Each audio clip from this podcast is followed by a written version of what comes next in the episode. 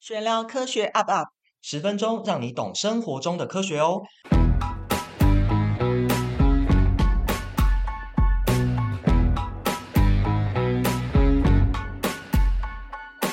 欢迎大家收听本集节目，我是刘璇老师。大家好，我是俊佳老师。哎，我们今天要来闲聊什么科学小常识呢？今天很有趣哦，现在啊有很多保健食品啊、美容用品，好都主打抗氧化，好就能抗老化，好听起来嘞，氧化这两个字，好对身体呢好像不是件好事诶诶，可是我们在国中的理化课程啊，我们就学过氧化还原反应嘛，那我们要怎么从课堂所学的观念来判断这些事情到底是真的假的嘞？诶，那我们现在就来回忆一下哦，我们在八年级下学期的时候有讲过氧化的定义。那课本讲的很粗浅，就讲说得到氧就叫做氧化，嗯，好，这是一个呃狭义的定义，就顾名思义。对，但是到九年级的时候呢，就会讲到真正的，所以什么叫做氧化反应呢？其实就是失去电子，嗯，好，那这个氧化还原呢是呃一起产生的，因为有人失去电子，就会有人得到什么电子，电子，所以在生活当中，氧化跟还原是一起发生的。嗯，那我们来举个例子好了，大家都切过苹果没有？好，那这个在切过苹果的时候，如果空气中放久的时候，就会开始看到咖啡色的东西，对，就叫做核变。好，这是因为苹果当中它有一种化学物质，它是多酚类。然后，如果这个多酚类呢跟空气中的氧气接触，再加上呃有酵素的一些催化，这时候多酚呢就转变成黑色素，然后沉淀，颜色就会变深。那大家想想看哦，苹果泥跟苹果，好，这时候谁比较容易变变咖啡色啊？那当然是谁？苹果泥。苹果泥呀、啊？嗯、为什么？因为苹果泥它的表面积比较大，嗯，对，跟空气中的氧气接触面积比较大，所以反应速率快嘛。就像我们讲过，上次八仙乐园那个面粉尘爆，嗯，的原因，好、嗯哦，就是因为那个因为颗粒太小了，嗯，所以接触面积大，所以反应速率也快。所以就会发生尘爆，嗯，好，就这种情况。像我们的那个家里那个香蕉放久了，香蕉皮会产生黑斑，这也是一样的道理哦。嗯，好，不过这只是氧化反应会产生这种黑色素而已，并不是腐败，所以大家还是照样可以吃哦。嗯，所以这没有什么问题。对，好，不过呢，如果是生物体内的其他的氧化反应，的确就有可能造成伤害喽。好，比如说有些重要的蛋白质，好，假设被氧化了，就可能会失去它正常的生理的功能。那如果是 DNA 好遗传物质被氧化的话，那也有可能导致突变，好累积久了，甚至有可能会变成癌症哦。哇，好严重。对，好，那根据呢刚刚老师的复习，好我们就知道啊，氧化跟还原好一定相伴发生。有一个人被氧化了，那一定就有另外一个狠角色，好抢走了蛋白质啊 DNA 好身上的这些电子。好，那这些会让身体氧化的物质就被叫做活性氧物质。好，有哪些呢？比如说过氧化氢啊、自由基啊这些这些东西，如果累积过多了，那就会氧化我们身体的组织，造成伤害哦。好，讲到过氧化氢，大家可能很不熟悉，但提到双氧水，大家应该知道了吧？对不对？好，我们在小学的时候，我们用过那个双呃，用过胡萝卜，嗯，好，或者是用过那个马铃薯，然后让那个双氧水产生氧气。嗯、然后在国中的时候，我们也做过实验，用二氧化锰让双氧水产生氧气。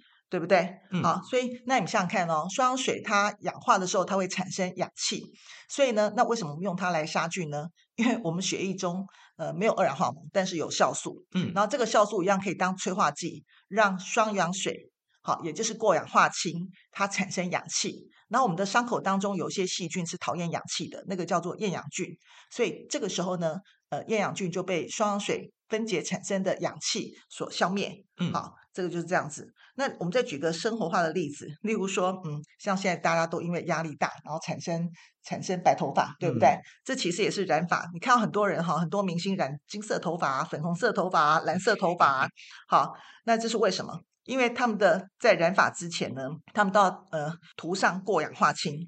那这个呃染发剂里面的过氧化氢呢，就会氧化头发当中的蛋白质。然后把发色漂白，然后这时候呢，我们再抹上其他颜色的染色剂，看你要染什么色，染金色、银色、粉红色，随便你哈，彩色都可以。然后头发呢就会染上，就比较容易被染上其他颜色。那同时呢，我们身体里面新陈代谢的产物其实是过氧化氢。嗯，那随着我们年龄的增长，累积的过氧化氢就很容易氧化，然后一样伤害我们头发毛囊里面的黑色素的细胞。阻碍黑色素细胞的产生，所以我们的头发呢就会变白，嗯，对不对？好，这也是情况，就是说有有时候因为压力大，其实也会产生过氧化氢嘛，嗯，对不对？好，那你去查查一下医学报道哦，那个白头发长在不同的部位，代表不同的压力，有长在头顶的，有长在两鬓的，有长在那个那个额头上端的，哇，都代表不一样的病哦。好，那那什么叫做自由基呢？我们来解释一下，就是我们大部分的分子结构当中，电子几乎都是成对的，那成对呢是比较稳定存在的。那如果说今天呢，其中的电子跑掉了，或是多多了一个电子不成对，我们就把这种不成对的电子叫做自由基。嗯，那当然自由基是不安定的啊，因为我们说过成对才比较安定嘛。我们每个人都喜欢安定，所以呢，自由基不安定，他们就会急着从别人身上抢一个什么电子过来，然后让自己成对。嗯，那被抢走的电子那一端呢，就是呃，怎么讲？被别人抢走别人电子的，自己就安定了。但是被别人抢走电子的呢，又形成新的自由基，就有点像抓交替一样，然后又去氧化更多下游的物质，所以造成更广泛的这些伤害。嗯，那刚刚呢提到自由基，那在我们人体里面影响最大的自由基呢，是一种叫做超氧阴离子好的东西。其实它没有很复杂哦，好，大家不要被这个名字吓到，它就是氧气分子，就是 O2 嘛，再多加一个电子而已。好，这个就叫做超氧阴离子。好，那因为它是自由基啊，所以它是很可怕的。好像刚刚知道它会造成一连串的伤害嘛。那这么可怕的东西是怎么来的嘞？诶，其实我们的身体里面一直都在制造它们哦。比如说像晒太阳，好，紫外线嘛。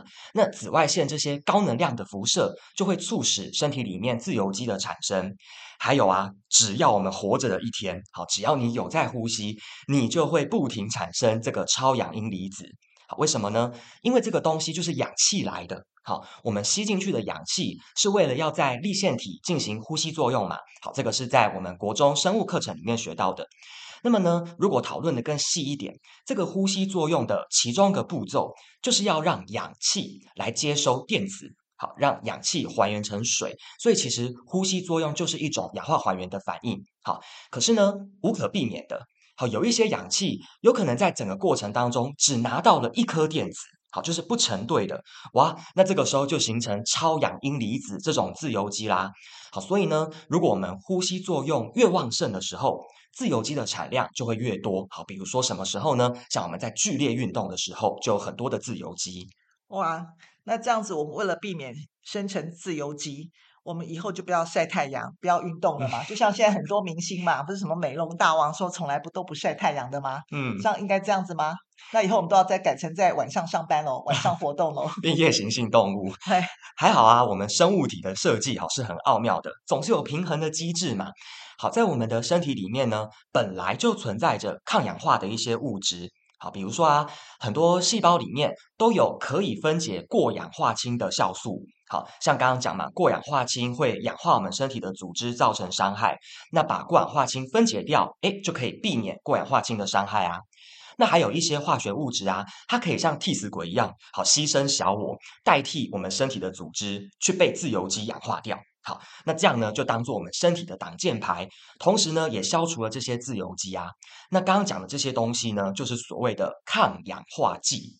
嗯，呃，我之前也有学生做过科展，嗯，好，我们就是在研究那个植物里面的抗氧化的那个效能。嗯，好，其实我们说真的哦，植物可以说是抗氧化剂里面的藏宝库。为什么呢？因为植物它是行光合作用，那行光合作用当然是要照光啦，就要承受大量的阳光的曝晒。所以这时候阳光里面一定有紫外线嘛，好，那我们知道紫外线就会促使自由基的产生，好，所以植物体内呢，当然为了反抗它，就会产生很多抗氧化剂来抵挡阳光的对它的伤害，像我们常讲嘛，有胡萝卜啊。对不对？胡萝卜可以产生有维他命 A，嗯，好，芭乐、柑橘有维维生素 C 嘛，嗯、对不对？现在好多这种水果，像什么蓝莓啊，对啊，对，我们都在研究说，哪种水果它抗氧化能力最强？嗯，好，那这些都是叫抗氧化剂，所以这个其实在很多实验当中都有人做过了。嗯，所以说到这边呢，我们先来做个小统整，在生物体里面的代谢反应啊，呼吸作用会不可避免的产生许多活性氧物质，就是刚刚提到的过氧化氢和自由基。好，除此之外呢，像是晒太阳、紫外线也会促使自由基的生成。那这些活性氧物质呢，就会氧化我们身体里面重要的蛋白质、遗传物质，然后造成一连串的伤害。那还好呢，诶，在我们身体里面，好，食物里面都有抗氧化剂，好像是刚刚说的维生素 A 啊、C、E 这些东西，就可以帮我们来消除这些活性氧物质。诶，那这样听起来啊，那个刚刚我们说保健产品很多广告嘛，他们常讲的要消除自由基，好，要多补充抗氧化剂，听起来就是合理的喽。讲到这边呢，我先来讲一个科学家的故事。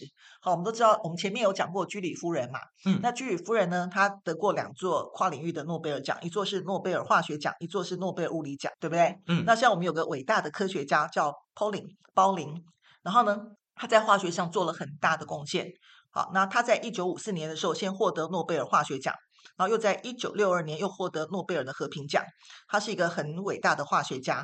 那他有次呢，他在演讲当中提到，他说希望自己可以活活再活个二十五年以上，让他可以跟上科学的新的进展。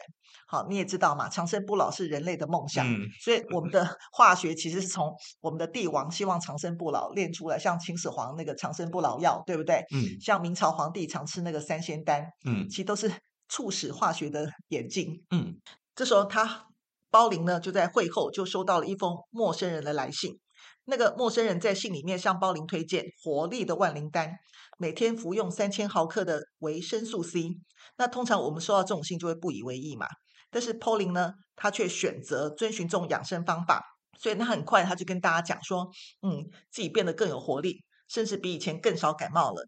然后他越来越狂热。后来他逐渐提升他每天服用维生素 C 的剂量，他从每天三千毫克增加到每天一万八千毫克。哇！然后也出了一本书叫《维生素 C 跟普通感冒》，然后呢，歌颂维生素 C 的好处。然后这本书很快就变成了畅销书，因为我们也知道嘛，诺贝尔光环加深的话，当然大家都会相信这件事啊。是，所以药房里的维生素 C 就开始供不应求。然后 Pauling 就延续这股热潮，然后继续推广维生素 C 是治百病的。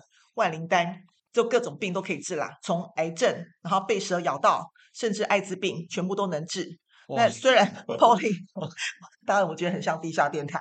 虽然 polling 完全没有医学的相关背景，但这些论点也没有医学的依据。那但是，一直到他在一九九四年过世，维生素 C 的热潮都没有消失。为什么？因为他活了九十三岁。嗯，那大家就相信说，哎，可以治百病。嗯，本来我们都预期他会长生不老的。所以两千年以后呢，医学界的论文期刊开始出现了一篇又一篇的抗氧化剂的悖论。那研究数十万人服用抗氧化剂之后对身体的影响，结果显示，对于一般人而言没有好处，但是也没有坏处。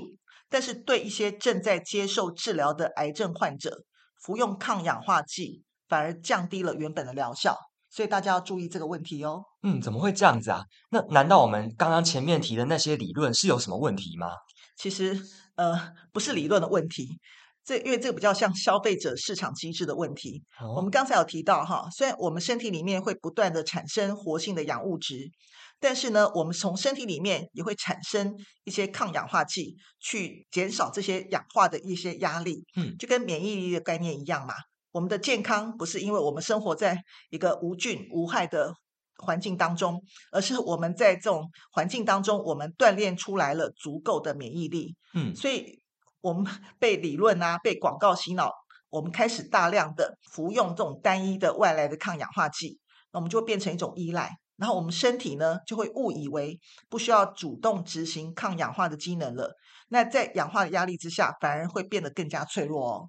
哇，所以就是不能同个东西一直吃一直吃，好，感觉很好，就一直依赖它。对哦，所以均衡饮食，哈，我们常常都在讲嘛，老生常谈了，还是有它的道理在的哦。食物里面的营养素呢，就不是单一的嘛，它是一个完美的，好，均衡搭配，好，不会过度的偏袒，好，过犹不及。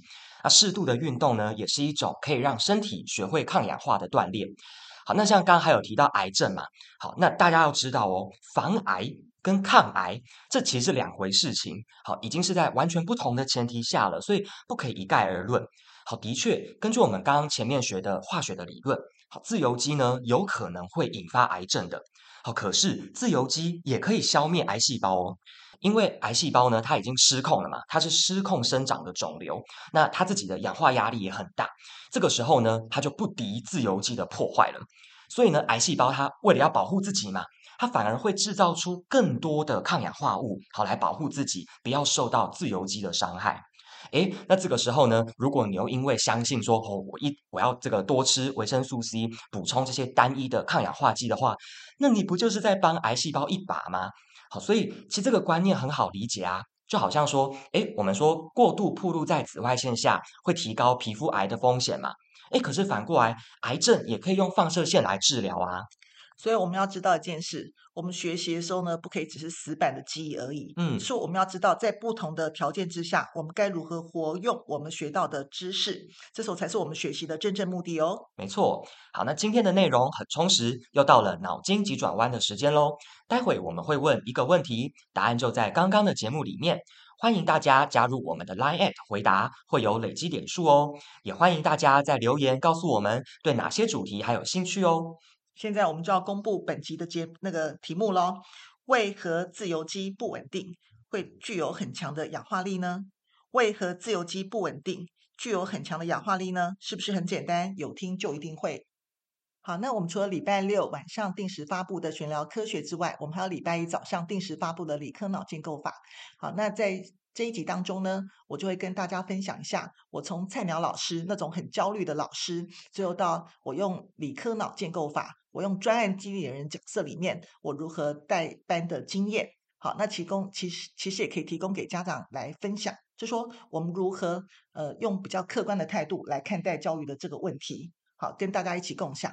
好，那谢谢大家，欢呃，请大家继续收听哦。嗯，也请大家记得打开我们 Podcast 频道的小铃铛，好，这样我们有上传最新一集的时候，你就可以立即收到通知哦。好，那这一集就这样子啦，拜拜，拜拜。